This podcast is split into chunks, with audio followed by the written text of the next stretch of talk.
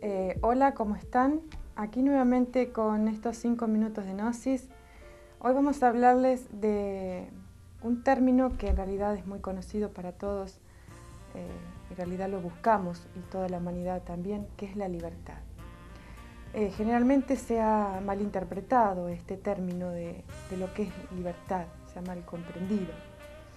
Y la gente en general lucha por la libertad, hace guerras para lograr la libertad, oprime a, los débiles, se gastan millones de dólares a veces en, armamentos, en ejércitos, eh, para imponer la libertad.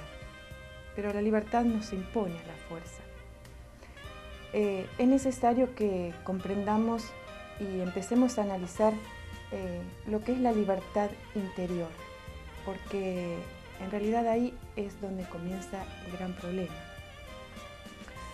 Eh, y yo les pregunto, un hombre que por ejemplo está lleno de odio, de ira, esa persona que vive pendiente o vive esclavo de su enemigo, de la persona con la cual no puede eh, llevarse bien, ¿esa persona es libre?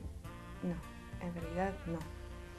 Eh, una persona, por ejemplo, que, no acepta a sus semejantes tal cual son, porque siempre vive mortificado de lo que otros dicen, de lo que otros hacen, de lo que otros tienen, esa persona tampoco puede ser libre.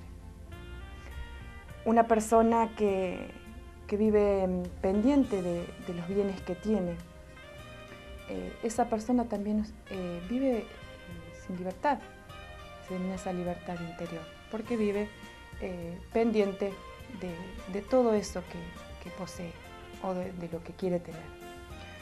Una persona que, razona todo el tiempo o que vive pendiente del pasado, del futuro, que añora un futuro que, en realidad no existe, un futuro incierto.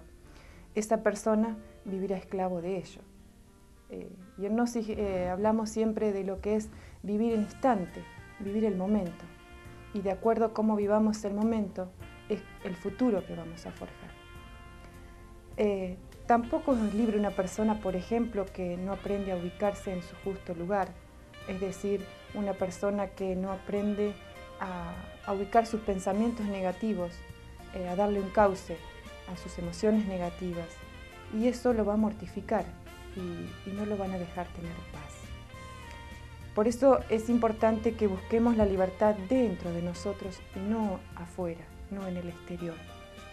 Y para ello es necesario que comencemos a realizar un trabajo eh, interno, trabajar intensamente eh, en esa parte que en esos elementos, mejor dicho, que nos causan esos problemas, que nos causan esa esclavitud, esa falta de libertad, eh, esa falta de paz. Y esos elementos son, por ejemplo, bueno, el odio, la ira, eh, los vicios inclusive, los traumas, eh, todo eso que cargamos interiormente.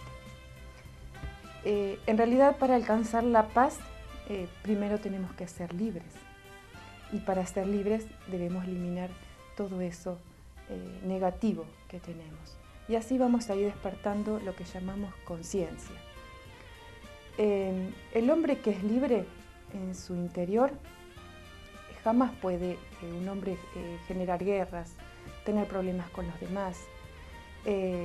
la libertad es algo muy íntimo y bueno, esa libertad interior se refleja hacia el exterior. Por otro lado, y finalizando, eh, queremos aclarar que ese trabajo interno que uno debe hacer debe ser un trabajo consciente, eh, teniendo en cuenta determinadas cuestiones que debemos liberarnos, de las cuales debemos liberarnos, como los instintos negativos, las emociones negativas, pensamientos negativos, y todo eso que podríamos llamar como la falsa personalidad, que, en realidad a veces, muchas veces es egoísta.